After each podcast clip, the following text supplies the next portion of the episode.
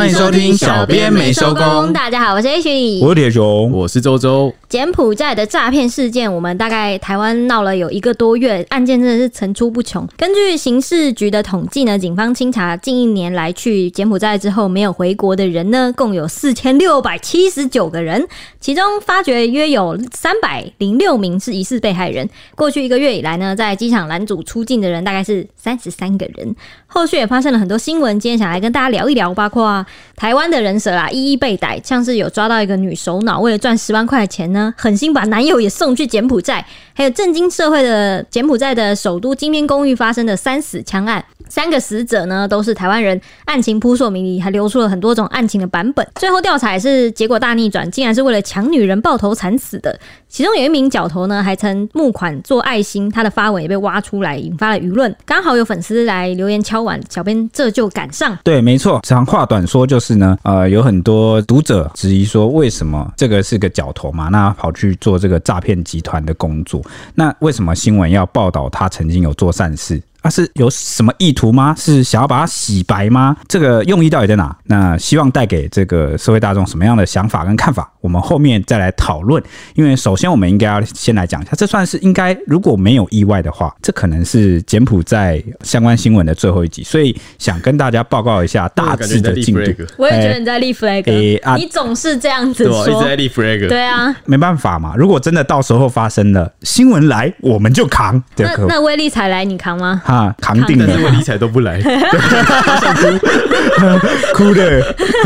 OK，好，那我们从哪里开始讲起呢？就从台湾年轻人被高薪工作诱惑，然后前仆后继前往东南亚园区这边讲起吧。因为很多人都变成了诈骗集团的阶下囚，以为是掏金追梦，结果啊，被当地啊变成这个人口贩运的猪仔。那之前在节目上也曾经讲过啊，其实就是台湾人卖了台湾人。那政府这边呢，跨部会合作成立了救援专案，把人救回来之外呢，也积极在抓国内的人蛇集团。那真的有斩获诶。你知道吗？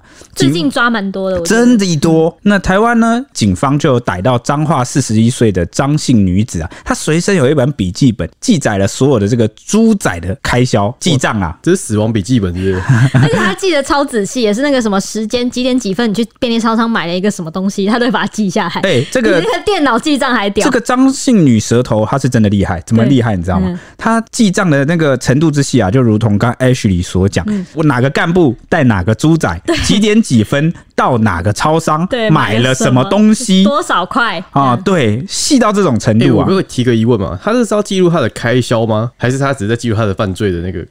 没有，他是在记录呈现给警方比较好的办案这样，因为他要精算成本，他简直就是人蛇集团的这个高级女会计。我有时候都觉得有些人其实挺挺有那个潜质，能力又用错地方了，对，能力用错地方了，或者是他呃没有熬过一些。好笑，我看这就是他被考试给限制住了。对，就是因为我们台湾的那个教育考试，他就是个天才耶。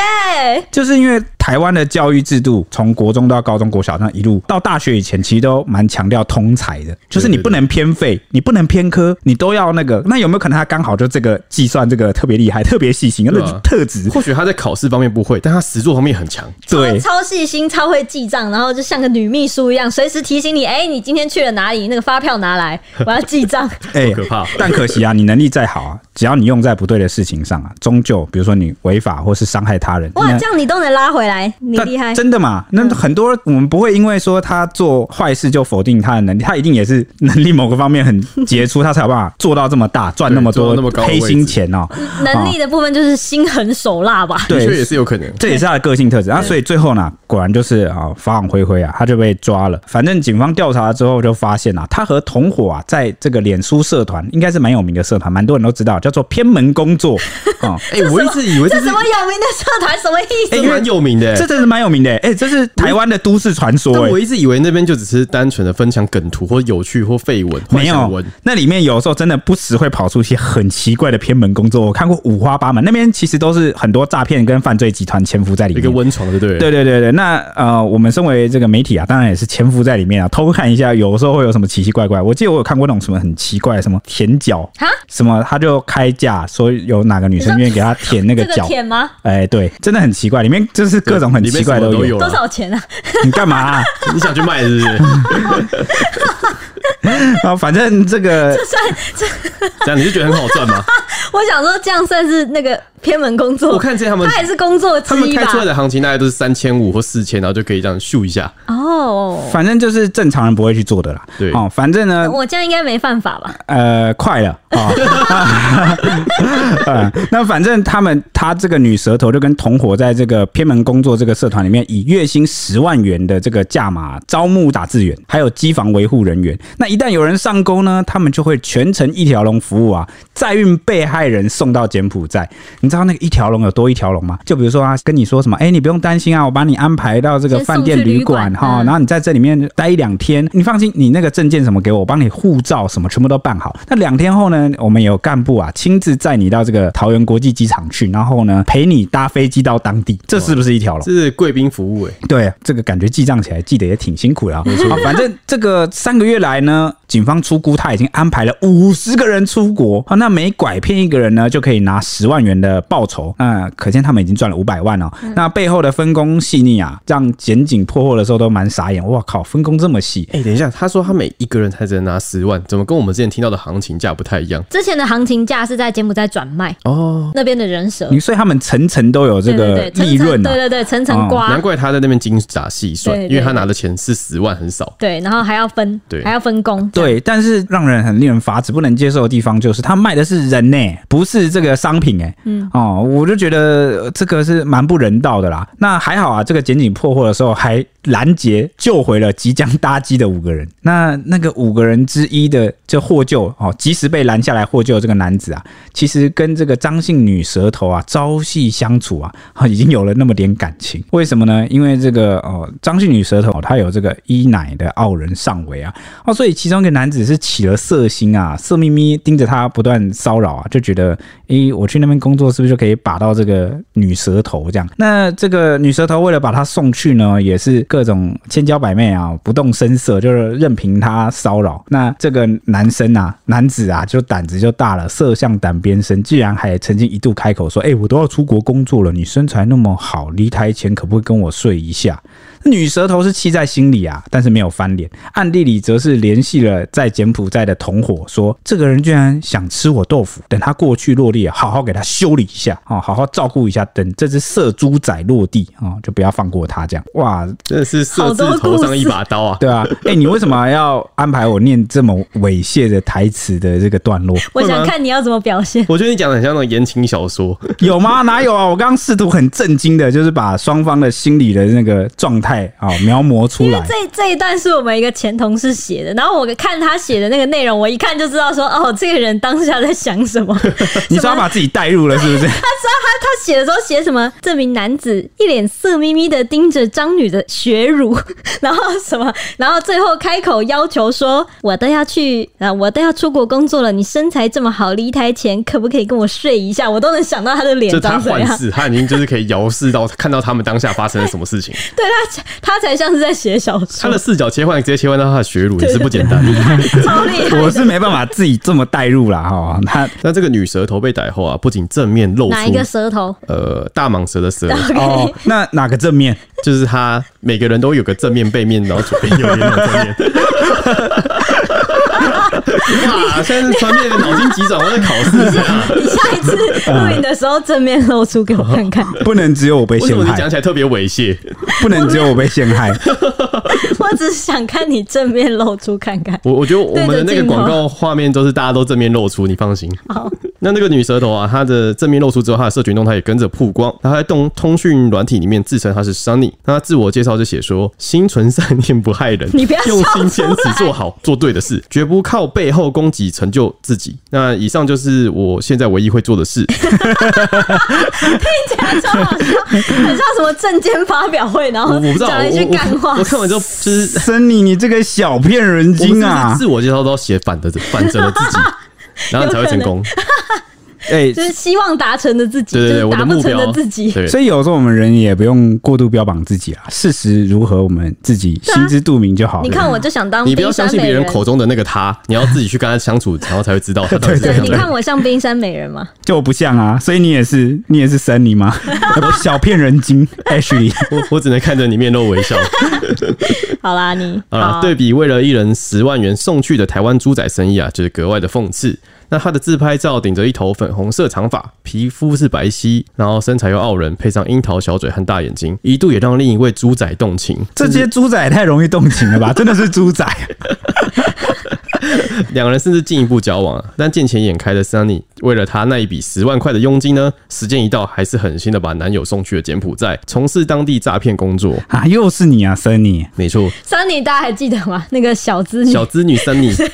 那个投资的那个小资女 Sunny，对，那据了解啊，这个男友因为害怕自己被转卖到泰国摘器官，这些日子都战战兢兢的配合诈骗工作，至今仍滞留在柬埔寨。那张妈妈听到她女儿竟然是一个诈骗集团的女魔头之后啊，她受访时就不敢相信，就是含泪说：“我一直在找她发生什么事，电话一直不通，然后养他四十几年，然后就说他这样子对得起父母吗？”嗯，好像大部分父母很多做诈骗集团什么，他爸妈都不知道自己孩子在干嘛，就是不能讲吧？我觉得一方面是孩子怕被骂，然后就是欺骗；另外一方面就是父母可能真的不够了解孩子，很难交代，就对了。对啊，那这个男友也是很可怜，被卖去这个泰国，这个感情不值十万。他一定不是男友啦，他一定是被当那个备胎，是不？是工具是不是？就工具人对，工具人哦，我没有讲洋具，哎，毕竟他在柬埔寨也当不了洋具。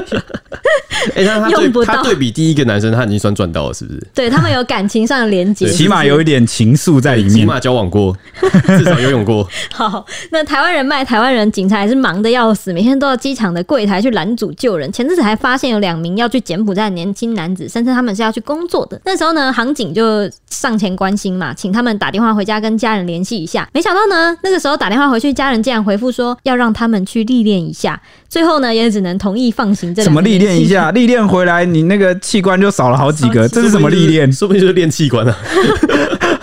超恐怖的！难道长大的代价一定要付出器官吗？一定要什么缺缺东西才能回来吗？缺剑，缺剑才能回来。我想到很久以前那个什么。我们都会开玩笑啊，就是因为以前刚出社会嘛，社畜很穷，然后那个周周还谁忘记了，就会说什么上帝都给我们第一桶金，因为人只要一颗肾。对，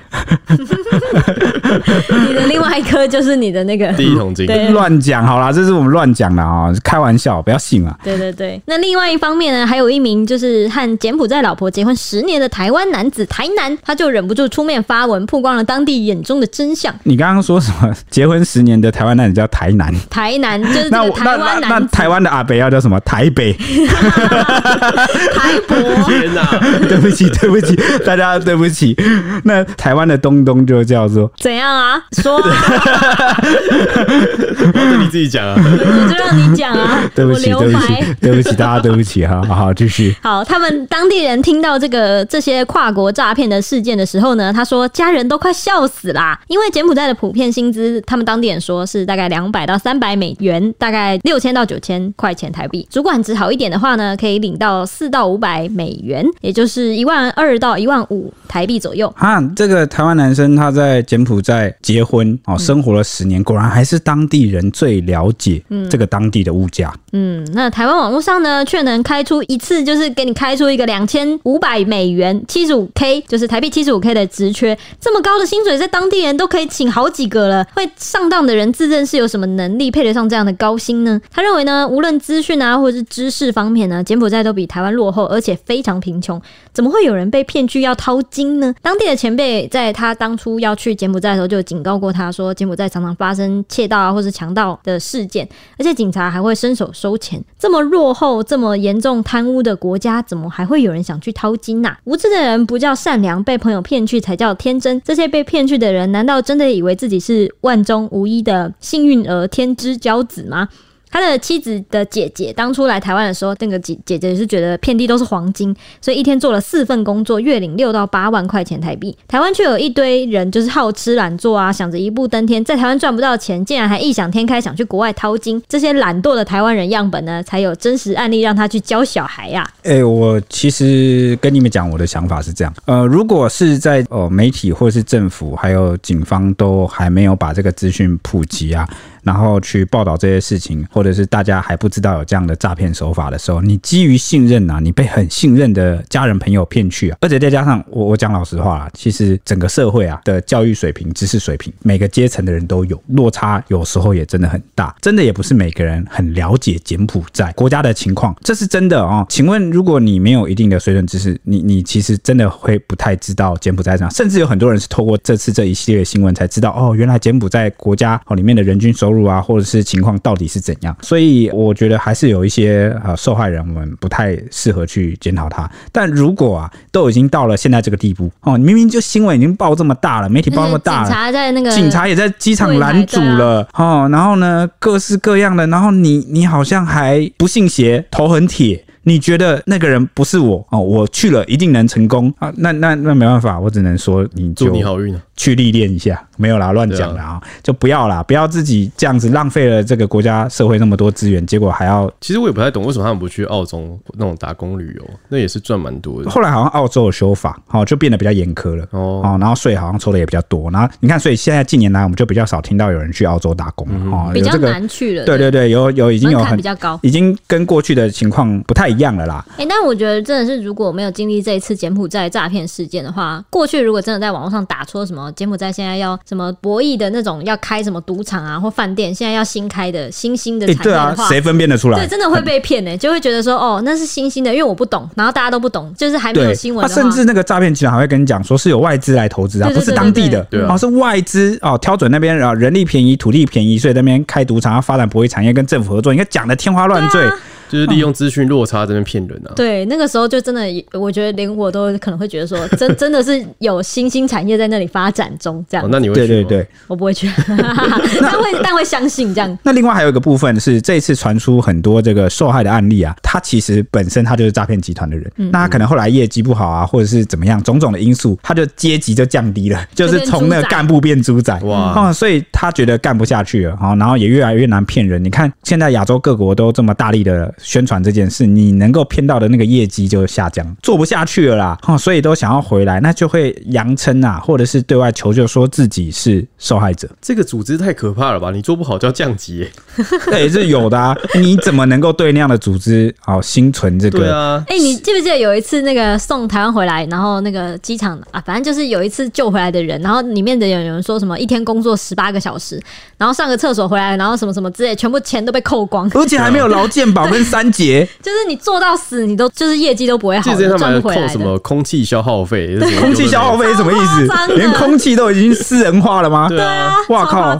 连喝到一口干净的水跟吸到干净的空气都要钱了，因为你已经变猪仔了。你不知道，嗯，这跟公司里面买个那个尿袋是不是需要也要钱？当然要啊，就十万。不是睡觉什么都要花钱，对啊，好可怕！上厕所什么都要钱啊。对，所以有些人想要赚快钱，然后觉得自己可以透过一些偏门工作去赚钱，那你就要注意了。这些偏门工作啊，好，有时候真的利润是高，但是呢，你的保障相对就低。你说舔脚吗？诶，对，你怎么知道你去旅馆真的赴约了，他没有把你绑走？可以约在麦当劳舔脚吗？哇，周围这么多人在看，那那你们两个就会被这个妨碍风化好带走，好，对不对？犯法了。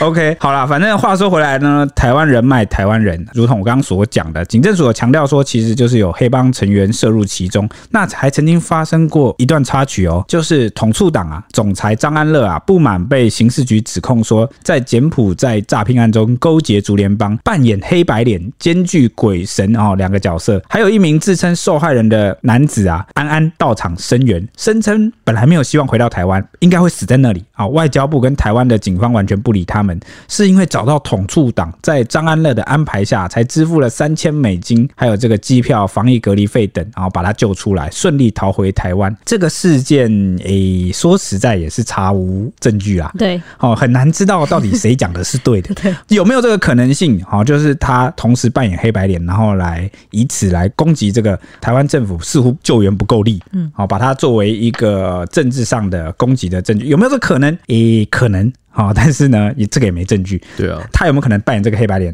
到目前啊啊，我们也没有办法查出一个什么样的证据。那大家就就听听吧，知道一下，那就有警惕一下，以免之后真的有人用这种招数啊，你我们就。会没办法搞清楚。那另外一件事是什么呢？我觉得是算是柬埔寨一系列事件后面算是一个蛮大的事情。原本社会。对，因为最近台湾社会真的很不安宁，这个社会新闻跟各式各样新闻啊，非常的多，包括政治新闻啊，小朋友们都快累死了。真的。那本来以为这个柬埔寨的这个新闻要告一段落了，结果没想到又在结尾又来一个大的。那是发生了什么事呢？就是这个柬埔寨金边呐的这个园区里面有一间公寓，突然传出了枪杀案，有三人不幸惨死。那一查呢，就发现三个人年纪相当啊，都是来自于台南的啊年轻男生，记得都二十出头岁。那现场就找到了一支手枪、四十一颗子弹，还有一包 K 他命。那桌上还摆着牛奶、花生罐头啊。柬埔寨媒体就曝光了现场的这个写信的照片，就看到就是这三名死者被爆头倒卧在房间各处，那鲜血满地啊，还有不明的黄色液体。那其中一具遗体旁边还摆着一支手枪。那这个照片曝光之后啊，消息就火速的传遍了。整个台湾。有网友就起底三个人的身份，就认出啊啊，他们是曾经在台湾经营槟榔摊的角头，其中一个人啦，对啊，大家就开始纷纷猜测啦，说怎么看起来现场比较像是黑吃黑啊，或是也有人说什么看起来不像是黑道杀的，不然枪会拿走。啊，也有人说呢啊，这三个不是猪仔吧，比较像是干部，或是有人怀疑说内情不单纯，是不是他们为了被封口，然后所以就被杀害了？网友现在都已经他们的剧本都已经比我们还要网络办案，我觉得好猛哦，他现在都。比我们知道剧情要怎么发展，我觉得其实聚聚集大家的智慧，或许警察可以上网参考一下。网友真的是蛮……呃，如果没有灵感的时候，卡住的时候，对，说不定看一看呢，你就会调查就会出现曙光了。我怎么没想过要往这边想呢？哦，这有可能，有可能。那在枪杀案疯传之后啊，台南警方也出面证实，陆续接获自称其中两名死者家属的报那初步调查，三人都有刑案的前科：诈欺、组织犯罪、毒品、杀人未遂、妨碍自由等。然后这三人啊，都住在台南市。他们都是自愿前往柬埔寨的。那这三个人分别是三十四岁的林姓男子，他绰号叫小林洪斌阿红，他八月十号才出境。那另外一个是二十九岁的陈姓男子，他绰号就是恒仔，他二月二十五号出境。以及二十九岁的叶姓男子，然后绰号是博仔叶博，然后七月十三号出境。那认识恒仔跟博仔的一个四十五岁许姓男子啊，他就出面表示说，恒仔跟博仔两个人是国中同学的关系，他们都曾经入狱过。那三个人的感情很好，陈跟叶两个人从小都跟着他外甥叫他舅舅，之后还改叫大 A，然后老 A。老 A。那他常劝两个人要学好了。那去年开始就陆续得知他们和共同认识的友人小林一起去柬埔寨工作。那他不清楚确切的工作内容，没想到传来噩耗，如此就结束了人生。而且流传遭杀害的版本非常的多，希望政府可以介入调查，就是查明死因跟真相，不要让他们三个人死的不明不白。一般会随便叫个舅舅叫大 A 吗？那个大 A 他手上也是刺青满满啦。应该就是，然后他劝他们学好。对，那有的时候不是有那种吗？你邻居或者是什么朋友的爸爸妈妈或家人怎么样？那你从小人家看你看到大，然后你就认识，你就跟着朋友叫一声舅舅、阿姑、姑丈、舅舅、叔叔，好东叫西叫啊，大家左邻右舍叫久了，那个人情味浓来浓去，然后就就这样了，就变短了。就变短了，对，就变短了。中奖都少了什么？那当地警方在结案的报告中是说呢，三个死者是自相残杀，没有外力介入的，是小林呢持枪杀害另外两个人之后自杀的。那案件的唯一证人，二十八岁的许姓男子，他同样来自台湾，他就向警方说呢，当天凌晨，恒仔跟博仔打电话给他，三个人一起去小林家要解决抢女人的纠纷。抢女人的纠纷是直到最后结案的时候，警方突然蹦出来的一个大逆转的案情，这样子。结果三个人呢，因为抢女人的。事情谈不拢，开始大吵一架。那许姓男子后来，他是先行离开房间的。那个时候他还有听到房间在吵架。这个时候呢，小林就请他去楼下接另外两名台湾男子。再度上楼之后呢，三个人是没有异状的，所以他就离开现场了。之后他在打视讯电话 FaceTime 要给小林的时候，连续拨了四次都没有人接听。他最后是在凌晨五点的时候回到小林的公寓，结果就看到三个人倒在血泊中，赶紧叫救护车。事件才惊动了警方。那警方最后在现场不是有找到那个一一把手枪啊，还有那个四十一颗子弹跟一包 K 他命，另外还找到六枚弹壳，跟沙发上还有看到一本中文书名是在可以善良，但你要有底线，不当好人。研判可能是小林最后阅读的书。哎、欸，我好奇一件事、欸，他们那时候三个人在吵架的时候，不是叫许姓男子哦先下去接另外两名台湾男子，男子那两个人呢？对啊，啊那两个人呢？不知道，不见了。警，我觉得警方曝光的这个案情非常的神秘。对啊，啊。所以很多疑点，那两个人上楼之后，后来去哪了？就后来发生了什么事？这个柬埔寨的警方没有交代。对啊，而且他们应该也算是目击证人吧？应该吧？应该算是吧。台湾的警方啊内部推测说是枪杀案有很多种可能。第一个是林南，就是小林，他先枪杀了博仔跟恒仔，之后再自杀。第二个呢，则是黑道黑吃黑，那中国帮派杀人。第三个则是柬埔寨的警方攻坚时枪杀了这三个人。那知名法医高大成他就有分析说，凶手就是金边警方啦，因为警方的说辞一直反复，代表内部还没有统一口径就在发言，才会从分赃不均变成了是为了抢女人。对，因为柬埔寨警方第一时间啊、哦，他的说法是说这三个人分赃不均，然后所以才起冲突。嗯，高大成就说呢，如果是相互残杀，为什么尸体都是直直的躺着的呢？一般自杀或是被杀，身体不是盘腿坐，或者是就是下跪坐，而且都是弯曲的。此外呢，他说呢，现场没有打斗的痕迹，甚至还有一把克拉克手枪和毒品留在现场。如果是黑吃黑，怎么会不把手枪跟毒品带走呢？如果真的又是一杀二后自杀，警方敢测试凶手的手有没有火药味或者是血迹喷溅吗？哎、欸，对，这点很奇怪，因为如果是黑吃黑的话，通常都会把武器是一个带走。对，因为武器也是一个蛮难得到的，当然是越多越好，所以应该会顺手带走。嗯、那所以最后这个柬埔寨警方就是公布说是感情问题。诶、欸，真的吗？我们其实很难去。因为也有很多粉丝就是密我们嘛，对啊，讨论一下这个东西，就说，哎、欸，到底这个事情是怎么样？哦，我跟你们说，我们在这件事情上其实陷入了一个被动。为什么？因为地点啊发生在柬埔寨，那调查的人呢、啊、又是柬埔寨的警方，那我们得到的资讯跟线索完全只能看这个柬埔寨的警方愿意释出多少，或是公布了多少。而且就算我们的警察现在过去，那个现场的政绩应该都已经变了。对啊，那尤其是呃台柬啊，这个两国其实没有很好的友谊。我们前几集也提过了，这个柬埔寨是强烈奉行一中原则的地方，跟这个中国大陆反倒是比较好啊。抓到的人犯呐、啊，直接往那边送。对，不管是台籍还是陆籍啊，一律送中啊。所以我们在这件事上陷入了很尴尬的被动，变成是我们只能透过人家释出的讯息来进一步推敲或者是推测案情。所以，呃，我有时候觉得。有，我记得有有一个人哦，忘记是谁。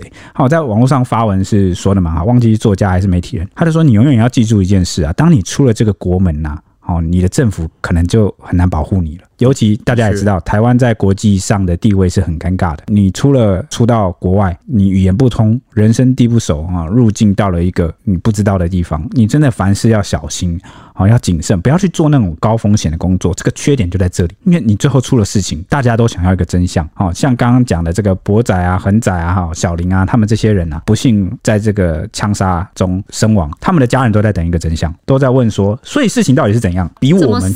对，他比我们更想知道。但他们等得到答案吗？我跟你讲，他们可能真的等不到答案。所以希望大家去，也算是给所有台湾人知道一件事：当你要去这个国家工作的时候，或者是去旅游的时候，你一定要知道当地是什么情况，做好功课哈。OK，好，反正我就接着继续下去讲吧。因为我们刚刚讲那个恒仔有没有？他今年二月二十五号出境啊，过去其实有毒品啊、恐吓、取财、杀人未遂、妨碍自由、强盗啊，还有组织犯罪等等的这个前科。那他最后一篇的脸书啊，更新在今年的七月二十一号，当时他就是在脸书很。很感慨的写下说：“把人看清不如把人看清。”他的“清”是不同的“清”，把人看清的第一个“清”呢是清楚的“清”，第二个“清”是轻重的“轻”。所以他说，与其把人看清楚啊，不如把人看得轻一点；把事情看透，不如把事情看淡。得失随意，皆为历练。虽然这个很窄啊，他身上就是照片看起来他是有刺青啊，不太好亲近啊，但是他其实有柔情的一面。像他曾经就发过很多篇啊，为孤儿院还有流浪狗募款买物资的贴文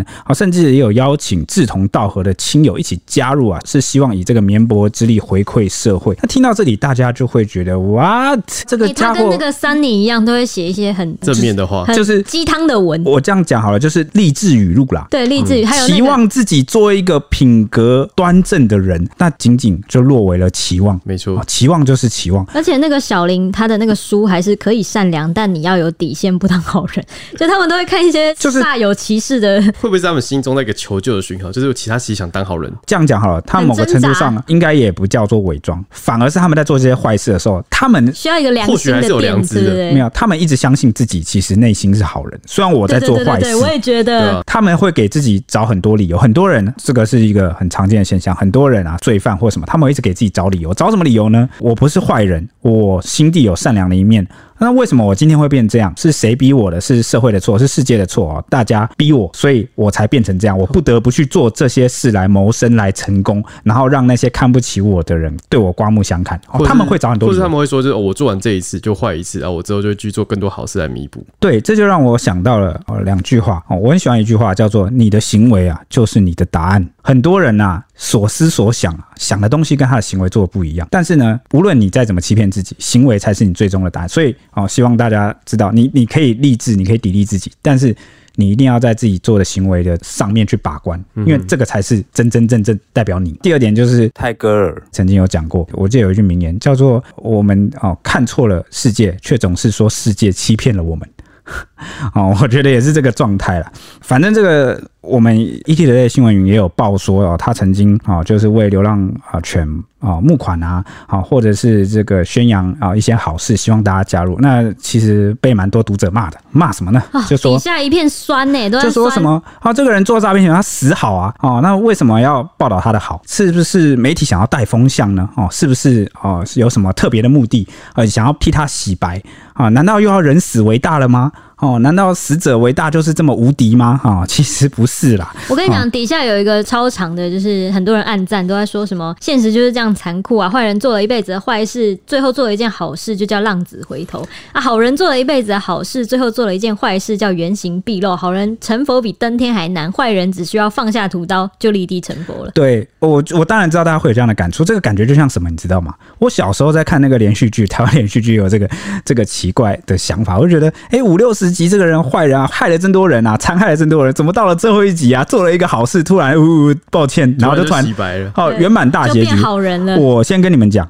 我的看法，好不好？我觉得为什么要报这个新闻？它的意义在哪？或者是我是怎么看待这件事？我跟你说啊，人绝对不可能，你做了一堆坏事之后，做一件好事就洗白，然后你的人生就圆满，绝对不可能。那些坏事啊，会一直跟着你，如影随形，因为那就是你做过的事，船过不可能水无痕啊。那为什么要报这个呢？我先讲，我觉得无论做过什么好事坏事，我觉得每一件事都是独立的，完全要看你从什么角度、哪件事情来评论这个人。好，一个做了很多坏事的人，他偶然做了一个好事啊，他不会因此变成好人，因为就像是考试一样嘛，考卷有加分有扣分啊。那你一题答对了啊，也不见。得啊，你就这个考卷你就及格了。但是，难道说他曾经做的好事就不存在了吗？哦，不会啊，确实是一件善行啊。我想跟大家表达，人其实是很复杂的动物啊，它具有多面性。这篇新闻的价值，并不是用来带风向说这个人啊，他其实很好，好，不是这样子。我相信台湾人也没那么笨啊，好，所以不然我们也不会被骂，对不对？哦，一片喜耶，说我们在带风向，想要洗白他。对，那二来是洗白了他会复活吗？不会吧？我觉得可以想说洗白他对媒体有什么好处？对，没没有好处啊，啊我们只会被骂。那这个还是大家以为我们被黑帮施压啊，啊？有可能哦。好、哦哦，那那这边同情我们吗？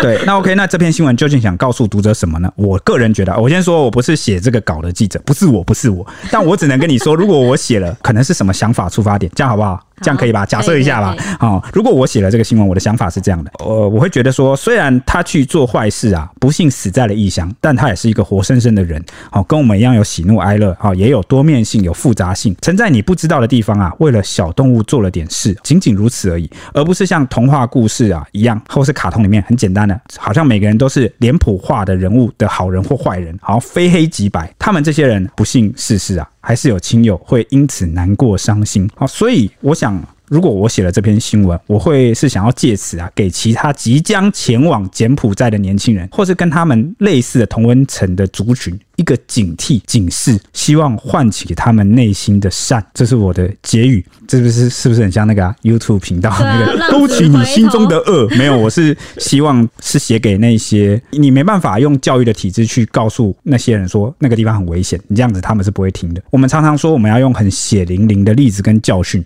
震撼教育。就跟那个、啊、看那个车祸影片，你才会知道哦，不要骑快，不要干嘛。我我希望这个新闻写给他们看的，就是告诉他们说，我知道你们还有善良的一面。我觉得这是因材施教。对，请你们把你们那些挂在动态上的那些语录，真真实实的付诸行动吧，不要再等了，不要一边做着坏事，一边想着好的念头。那样美好的未来是永远不会到来的，请你看，好，这个下场就在这边。所以，呃，如果你不是这样的族群的人，你也不用想太多，哦，这个其实就是一个血淋淋的教训而已啊。我觉得，如果这是我，这是我也想告诉大家的，哦，也想告诉大家说，人是很复杂的，哦，不会有一个人他一出生就全部都在做坏事，也不会有一个人一出生就全部都在做好事，每个人都一定会犯错，做过伤害别人的事情。重点是你要怎么用余生来弥补，你要怎么变得更好的人，哦，去帮助更多人。虽然那些伤害已经造成。也有可能也弥补不了，但起码从这一刻起，只要你还来得及做，什么时候成为自己，成为更好的自己都不会太晚，我是这样觉得啦。好。